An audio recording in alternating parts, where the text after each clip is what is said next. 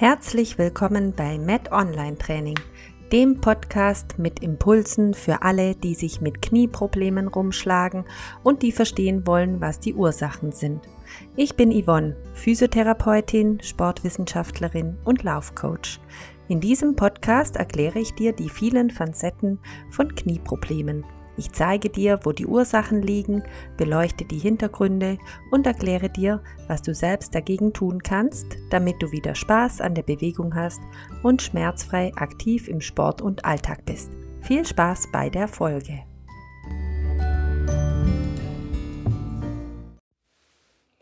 Hi und herzlich willkommen zu einer neuen Podcast-Folge. Heute die 88. Folge und es geht um Faszien. Ja, das ist immer wieder mal ein Thema, Faszien, wie kann ich das selber behandeln und da möchte ich dir heute etwas mit an die Hand geben, ein bisschen was über Faszien, damit du vielleicht auch besser verstehst, wie du diese Faszien selbst behandeln kannst und warum das geht und wie das geht.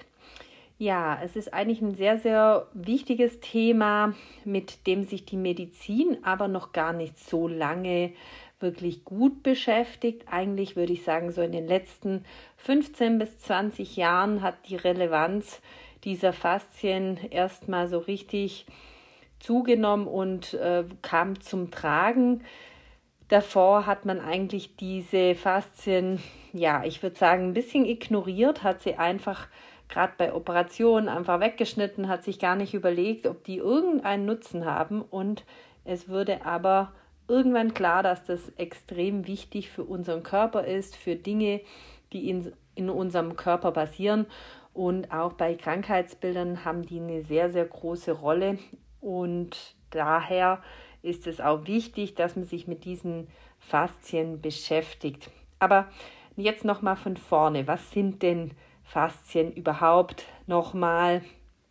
Ich möchte dir das ganz einfach erklären. Und zwar, Faszien sind die Häute, also die Haut, die einzelnen Häute in unserem Körper, die alle Strukturen umgeben.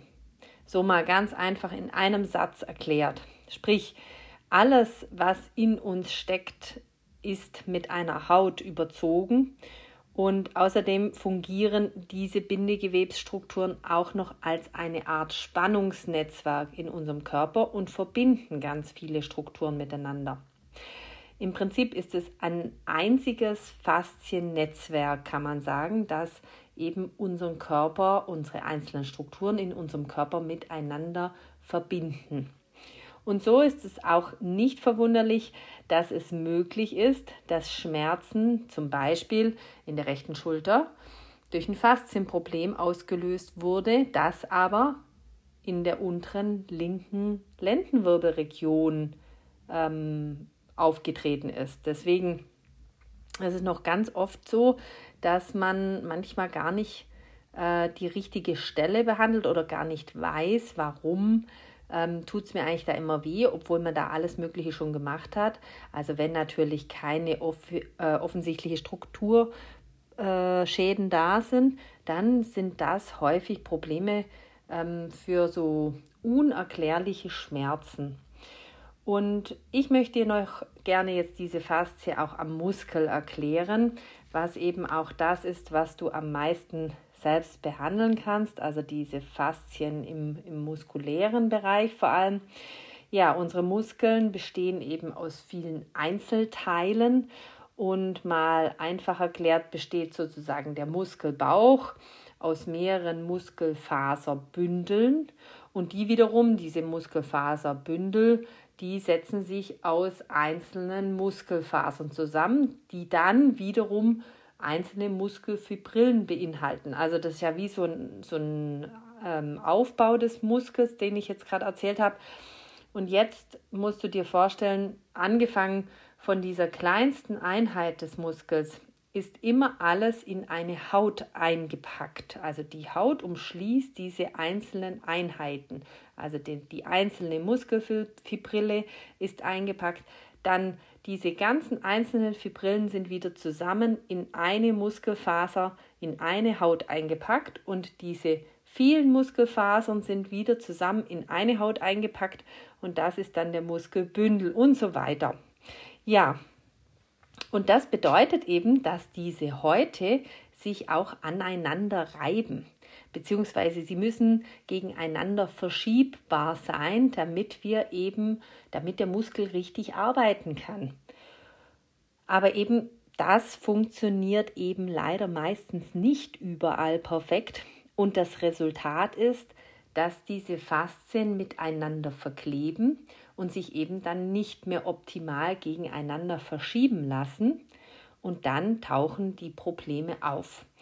Und ja, wenn eine Faszie eben auch, das ist noch ein anderes Beispiel, wenn eine Faszie eben auch nicht elastisch genug ist, also einfach die, die Flüssigkeit fehlt, dann gibt es auch mal, dass sie sich wie so zusammenzieht und dann natürlich die eingepackte Struktur, also eben das Organ, äh, das Organ kann jetzt sein, eben in unserem Beispiel der Muskel, das kann aber auch natürlich die Leber sein oder die Niere sein, dass dann diese äh, Haut äh, ja wie eine Einengung macht und dann natürlich, kannst du dir sicherlich vorstellen, kann dieses Organ nicht mehr optimal arbeiten, weil die Haut drumherum es einengt und, und dann eben die Funktion nicht mehr gegeben ist von dem Organ, so wie es eigentlich sein soll, weil es nicht mehr genug Platz hat. Und eben das in diesem Sinne gerade erzählt, diese Faszien, die bestehen nämlich aus einem sehr, sehr großen Anteil aus Wasser. Also ich glaube, um die 75 Prozent der Faszien sind tatsächlich Wasser. Und deswegen ist es auch total wichtig, dass man täglich ausreichend seinen Körper mit Flüssigkeit versorgt, natürlich gesunder Flüssigkeit versorgt, um diese Faszien geschmeidig halten zu können. Und unsere Faszien haben noch weitere Funktionen, was sie auch noch machen, als dieses, dieses Miteinander verbinden. Die Faszien, die versorgen unser Gewebe mit Nährstoffen und transportieren dann auch die Abbauprodukte wieder aus dem Gewebe heraus. Aber das geht eben alles nur, wenn eben ausreichend Flüssigkeit vorhanden ist. Das ist mal das eine, eben also trinken, trinken, ähm, nicht zu viel, aber auch nicht zu wenig. Das heißt also, wenn man sich nicht großartig bewegt, dann ist das Minimum mal, sage ich, eineinhalb Liter. Wenn man ein bisschen aktiv ist und auch Sport treibt, dann sind eineinhalb Liter auch dann noch viel zu wenig. Also das muss man dann immer individuell sehen, aber ähm, auf jeden Fall, ich sage jetzt mal zwei bis drei Liter sind super, wenn man das jeden Tag schafft. Und wenn man Sport treibt, dann trinkt man das auch, wenn man natürlich auch Durst hat. Dann geht es noch äh, habe ich gerade gesprochen von diesen Nährstoffen. Diese Nährstoffe, die diese Faszien in das Gewebe auch bringen, äh, die sind natürlich nur möglich dahin zu bringen, wenn sie überhaupt vorhanden sind in unserem Körper. Sprich, eine gute, ausgewogene Ernährung mit allen Makro- und Mikronährstoffen ist natürlich da Voraussetzung. Also wenn man eben seinen Körper nicht entsprechend auch nährt, dann kann da auch nichts irgendwo hin transportiert werden. Kannst du dir ja sicher vorstellen. Ja, jetzt noch, ähm, das ist mal so dieses äh, Alltägliche, also was trinke ich, was esse ich. Äh, das nächste, was natürlich noch kommt, was kann ich denn sonst noch tun? Äh, fragst du dich sicher, ist, äh, was die Faszie wirklich auch gesund hält, ist natürlich die Bewegung. Wir brauchen Bewegung, um unsere Faszien gesund zu halten. Ähm, Bewegung heißt in diesem Fall, du solltest alle deine Gelenke regelmäßig so weit in alle Richtungen bewegen, wie es eben möglich ist. Also nicht nur, dass du, ähm, ja, sage ich jetzt mal, sagst, ja, ich gehe jeden Tag spazieren. Spazieren laufen ist gut, ist sicherlich auch gut das Herz-Kreislauf-Training, aber es bewegt eben deine Hüft-, Knie, äh, Gelenke und so weiter nicht endgradig. Und das wäre wichtig, dass du wirklich auch in endgradige Bewegung, das heißt Bewegungen in den Gelenken so weit wie möglich gehst. Und dazu eignet sich natürlich einfach solche Dehnübungen, Stretchübungen oder eben zum Beispiel Bewegungsabläufe wie im Hatha-Yoga, das ist ja spezielles Yoga, wo sich vor allem mit diesen äh, Dehnpositionen beschäftigt, dass man in der Dehnung für ähm, halbe Minute bis eine Minute bleibt. Und das ist eine super Möglichkeit, seine Faszien ähm, sozusagen geschmeidig zu halten. Ich finde dann auch noch eine gute Möglichkeit eben auch mit der Faszienrolle oder mit dem Stickball. Den nutze ich tatsächlich noch gar nicht so lange, finde ich aber eine ganz coole Sache.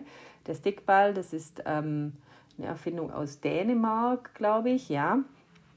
Ähm, und das ist ein Ball, der ähm, solche, wie soll man das sagen, solche abgeflachte Noppen hat.